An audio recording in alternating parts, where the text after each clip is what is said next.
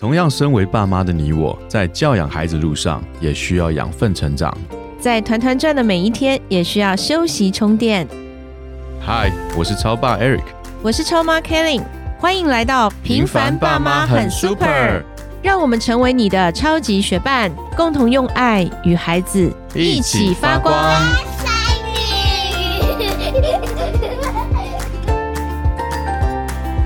Hello，我是超爸 Eric。Hello，我是超妈 Kelly。前两天啊，我跟我们家老三喜星的同学妈妈在公园，他们在溜滑梯的时候，我们聊了一下，就是关于安庆班的事情。因为他们现在大班快要毕业了嘛，要升小学，然后我就开始大家都在紧张，诶，我们开始读半天了，下午怎么办？本来都是五点下课，然后现在开始他们要变十二点下课，于是他们就开始在搜寻安庆班。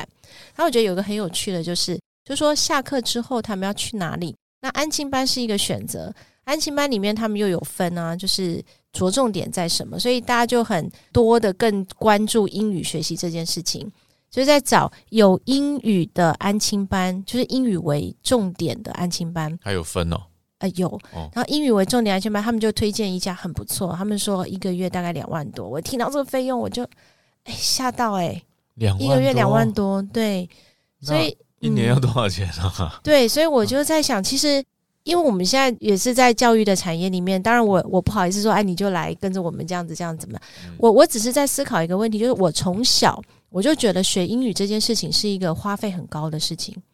OK，嗯，就爸爸，我我我记得我那个时候也是到某某某补习班补习嘛。你有没有补过习？有有吗？我们英文都是补习嘛，所以在我的印象中啊，我觉得英文就是一个花费很高，然后要一直从幼稚园也好，或是从小学开始也好，我们那时候好像是从国中开始嘛。如果说是公立学校的话，我们那个年代国小没有教英文啊，对啊，国中开始嗯，然后开始学习之后，就开始要有补习。好像第一个科目除了国语、数学、自然、社会、英文，你要补的就是英文嘛。大部分的人都有补英文嘛。好像是哎，对，然后到现在我就在想，哦，我们的父母跟我们上一代的父母都还是一样在烦恼，就是孩子英语学习的这件事情。干嘛一定要学英文？问你啊，你现在英文这么好，英文对你来讲有什么好处？好处好处很多啊，嗯我能够有这样过去那样一份工作，我能够去承接这么样一个大的工作，其实都是因为我比周围这些有一些能力相同，甚至于能力比我还强的人，但是他们就是因为英文不行，所以我能够取得我的那份工作啊。所以其实你看，像多一个语言的能力，对于我们来讲就是多一个机会。那作为父母，你当然希望你的孩子从小他们可能多一些在能力上面的一些培养嘛，包括语言。那我们现在国家又推二零三零年的双语政策，是所以其实我们从以前其实就很担心英语学习这件事情怎么学，然后从小有一些家庭他们可能在做亲子共读、共同阅读绘本，然后还有很多像。音档啊，各方面就是因为我其实跟很多家长接触了，发现其实大家对于学习英语这件事情都投入蛮多时间的，而且也很有心的去陪伴。那没有时间陪伴的话，就是可以送到双语学校啊、全美语的学校或者是补习班。嗯，对，所以这件事情，我觉得好像从跟我们还小时候没有太大的差别，就是英语不容易。对，在我真正呃出国以前，我的英文其实没有及格过。诶，我跟你不一样诶，其实我的英文很好诶。你是说考试成绩很好 这样？对对那会考试不会用，这样不行啊。对啊，所以就是我觉得我们投入了好多时间。接下来你看，像我们这一个年代的爸妈，还是要继续投入这么多时间跟花费在孩子的英语学习上面。但是我们为什么常常就是看不到那个成效？你看，像不只是我呀，其实我现在接触很多高中生、国中生、大学生，其实大家对于英文还是很头痛啊。就是说，还有一个孩子他说：“诶，我英文最好的时候就是高中毕业的时候。就大学联考那个时刻，对”准备完之后就再也不用碰它了。对，就是最多原文书看重点这样子。那我就回想起我的英文最好的时候，好像也就是高中毕业的时候。他说的一点都没错。就是你嘛，对，我听说你当时好像联考的时候英文高标，然后去考五专考一百，对不对？对，哈，现在 所以我觉得英文我们投入那么多时间、那么多钱，在这个英文学习上面，到底我们要给孩子什么样的英语能力？如果说考试完了，他英文就不用了，是不是很可惜呢？其实今天提到这个问题，我一直感觉英文它是一个工具，诶，它只是一个技能，它就像我现在跟你讲话，换成另外一个频道跟你讲话，用一个为为什么要学它？我们现在回到为什么要学它，是因为它到目前为止仍然是这个地球上最多人使用的语言。嗯，我们要是学会了它，我们可以跟更多的人沟通，对不对？对，目的是什么？沟通。嗯，目的不是考试嘛？嗯，所以我觉得我们其实，在过往一直认为它这是一个科目，嗯，我们始终在想办法在这个科目上去获得好的成绩，所以你可以考一百，但你不会用它。对，这也是我们很多人的现状，也是我们很多父母的痛，但是我们也没有更好的方法。可以去改变这样子的一个状态。如果说我们在学习英语上面都是一直当成一个学科啊，它就是国语、数学、自然、英语，它是其中一个学科的时候，我们好像很难去突破这样的一个现状哈。大家就练成很会考试的一个考试机器。对，但是你不考试也不行啊，因为现在就是要考试，我才能够有取得更好的。我我要进到我想要的学校，就是英文，它是要有一个分数在嘛。所以其实我们作为父母也蛮为难的，就是一方面知道。这样子的学习方式可能会走入我们过去的这样的一个结果，就是我可以考试，可是我用不出来。可能常常外国人跟我讲话，我就有点紧张，这样听不太懂，然后也不敢说。所以这是一个很多数人的一个状态。但我们又不希望我们的孩子走入我们这样的一个状态。那可是我们又好像没有更好的办法去帮助孩子。那就你来讲，就你自己过往学习的经验，你说你在。台湾学习英语，其实你高中出国之前，你英文好像没有及格过，很烂啊。对，但现在你却可以用英文成为你在职场上里面给你更多机会的一个工具。诶，你可以跟我们分享一下，就是你是怎么样学习英语？你是怎么样去让这个语言？是因为你出国吗？你出国了，然后这个环境自然而然，你语言就英文就变好了吗？我我这样说吧，其实我当时高中出国了之后。进入当地的学校，我去的是纽西兰。我进入当地学校，其实，在学习的过程中，我是很痛苦的，因为我的英文这么差，对不对？嗯。刚开始也没有读什么呃语言学校，好像有，对我读了短期的一个三个月的语言学校。我相信很多出国留学的人都会经历这样的过程，读一个三个月的时间的语言学校，好像语言就好了，但实际上真的没有。其实那个语言学校很多时候。所能够提供的价值是有限的。嗯，那后来真正在家里面也有请外教，真的请外教，就是当地的外师、白人外师。嗯，我请外师来，真正每个礼拜来一次，然后针对报纸，报纸其实是最贴近生活的东西。针对报纸，一个字一个字，他念我念，从中间来做学习。那其实，在我当时学的过程中，这个是蛮痛苦的。但是我的英文程度有增加吗？或许有，或许有。可实际上，我的生活环境，我周遭的朋友，都还是台湾人、香港人，甚至于你学了很好的广东话。嗯，对我那个时候学会广东话，真的，我觉得我有交广东女朋友吗？呃，这个没有，说实话，真的没有。哦，但是 你就是少了交母语是英语的女朋友吧？嗯。你回想一下，如果这样，英文应该就好的很快了。很多人学英文就是用这种方式啊，是对，但是我当时没有。在那段时间，其实我大部分的生活圈子都还是跟亚洲人在一起，甚至于韩国人、嗯，日本人，因为那个地方是个移民国家，那很多这些外来人在，那大家在一起，互相就彼此用很破的英文彼此交流。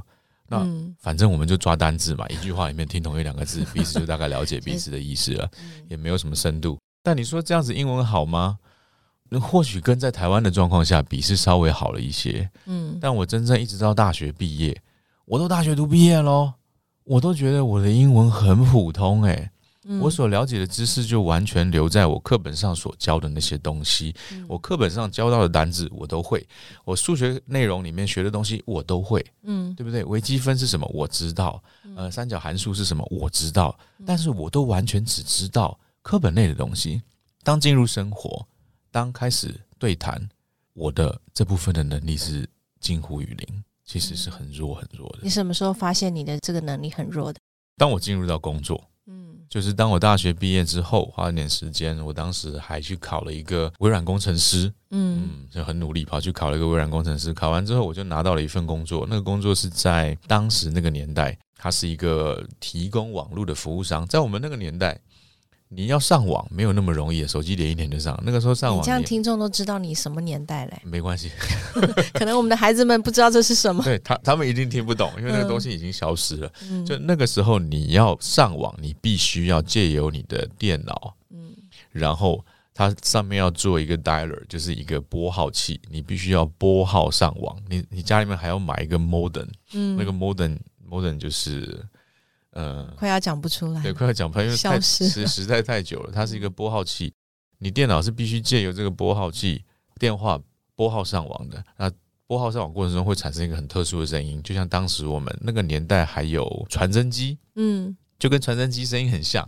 那当时我在那份工作中，我做的就是说，所有人他如果拨号上网不能成功拨号上网，那我要去帮助他。他打电话进来，那我要去帮助他，让他成功的拨号上网。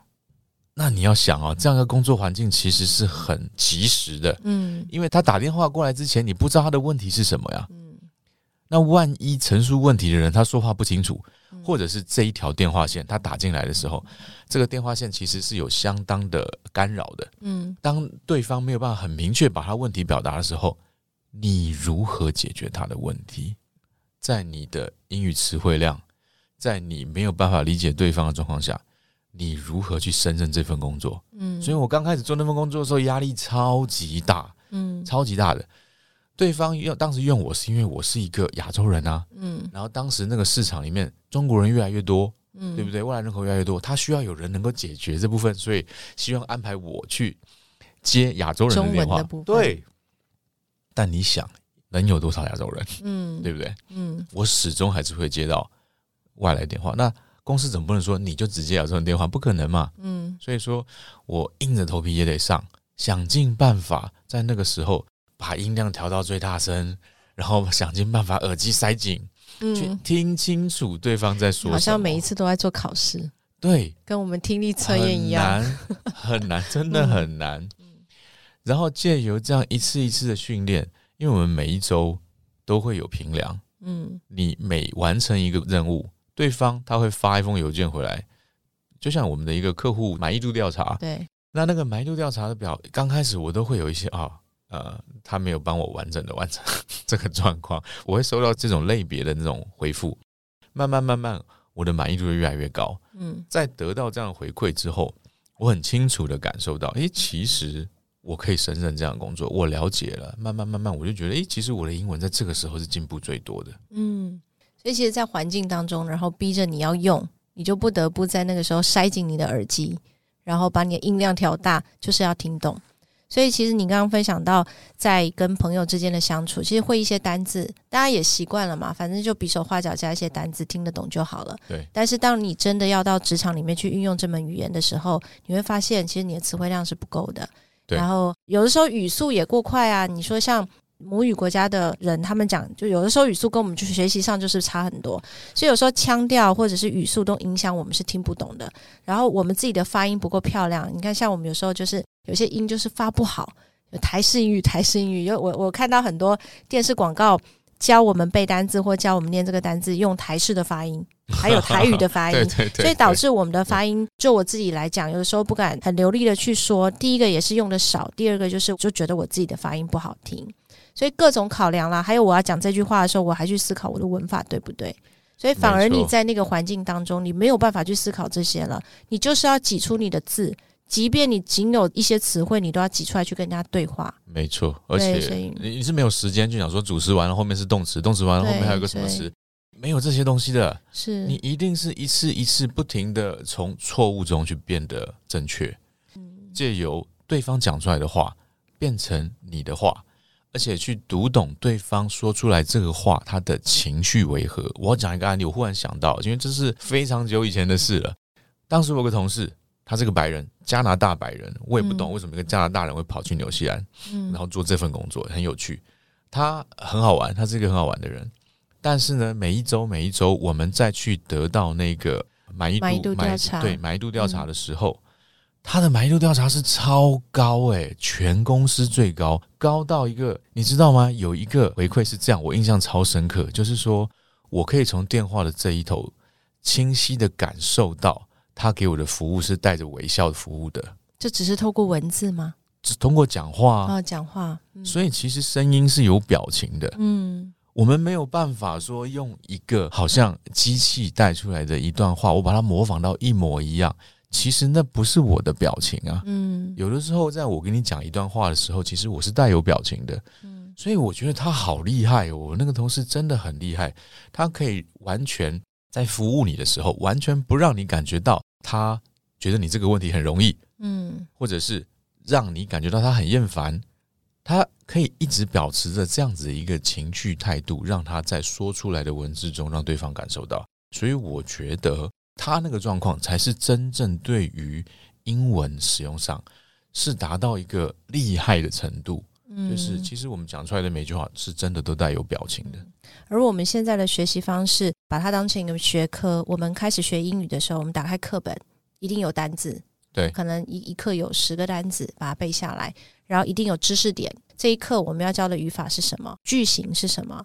那慢慢的，我们开始程度越来越好了，开始训练听力、训练口说能力。但其实，在这个训练的过程中，我觉得从一开始我们在接触这门语言的时候，可以去改善的地方，应该就是在首先第一个，我碰到语言的时候，我就觉得它就是一个学习，它不是一个乐趣，它也不是我生活的一部分。而你刚刚在分享当中。你到了职场里面，你发现你英文不够，它是你的生活的一部分，你必须学好它。而我们在台湾学习英语，其实好像更多就是我知道我有这门科目，然后我什么时候考试我要去学，然后课本给我的，也就是因为一些我需要了解这个词汇，我需要学习这个句型而设计出来的课文。所以在这个当中，我们就看到其实有很大的差异。我们今天要做到双语能力的切换，如果我们的学习方式不去调整，我觉得对我们来讲，真的还是。很辛苦的一条路，要调整目的才是对。所以，其实我觉得这个主题是想透过我们今天的分享，要让大家去感受到，其实对我们过去学习经验，尤其是像你没有出国之前，我们对于英语学习的经验，一直觉得英语是难的，好难好难，他要花很多的时间，还要花爸爸妈妈很多的钱，他才有可能学得会。对，但实际上科技的进步。